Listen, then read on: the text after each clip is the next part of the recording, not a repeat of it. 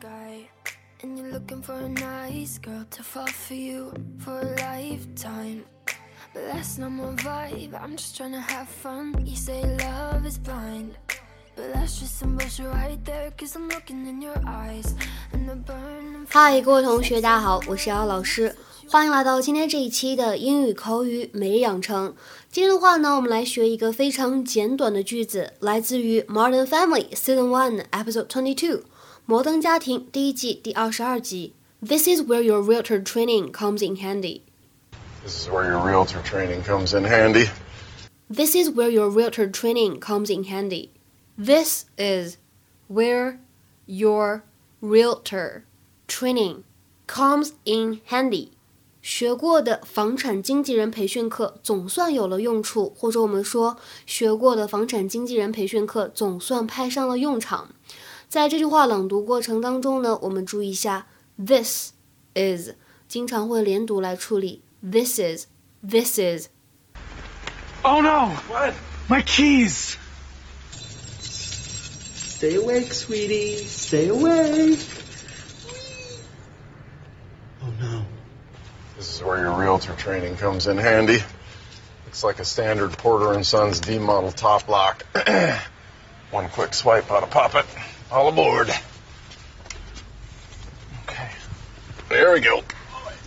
在今天这期节目当中呢，我们来学习一些跟这个 handy 有关的表达。当我们单独使用它的时候，比如说 a handy tool，一件趁手的工具，这个 handy 呢就是一个形容词，表示有用的或者方便的。再比如说，It's a nice house and it's handy for the station. It's a nice house and it's handy for the station. 这个房子真漂亮，离车站呢还近，还方便。那如果你说 somebody is handy，什么意思呢？表示某个人能够熟练运用什么什么，be able to use something skillfully。比如说，Jonathan's good at wallpapering，but he's not so handy with a paintbrush. Jonathan's good at wallpapering，but he's not so handy with a paintbrush.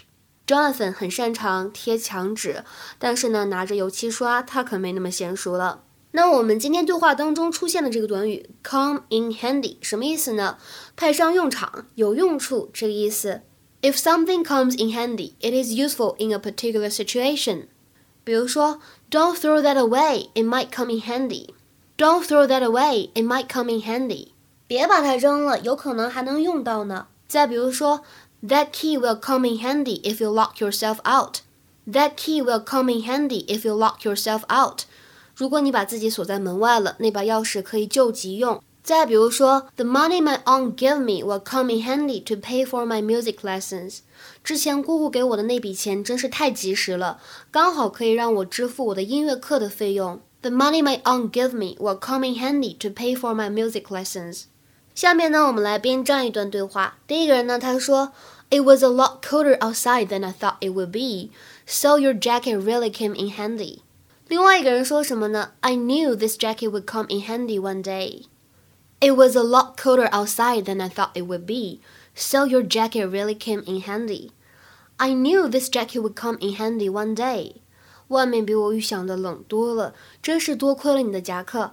我就知道早晚有一天呢这件夹克会派上用场。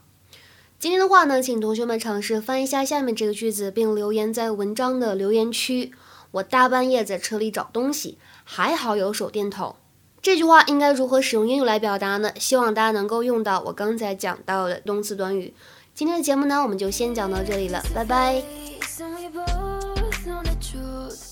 You call. I can't lie like you do.